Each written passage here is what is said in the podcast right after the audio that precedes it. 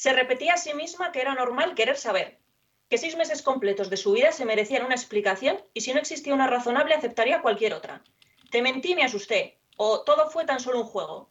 Que le contara cómo pensaba cenar con ella el sábado por la noche en el Blues y Sushi con otra cara. Jessie tenía que entenderlo, ¿verdad? Respuestas. Jessie tenía que entender que necesitara respuestas, un porqué que le diera algún sentido, aunque ya no fuera a cambiar nada. Y estaba segura de que Jessie podría entender eso. Pero es que también necesitaba que Jess barra baja 92 le aclarase si todos aquellos, me muero por verte, los decía de verdad. Si le gustaba tomar té por las mañanas y hacer maratones de cine clásico. Quería que le dijera que sí, que todo fue real. Es que algo le quemaba en la boca del estómago y quería pensar que era pura rabia, y tal vez lo era, pero no estaba segura en realidad.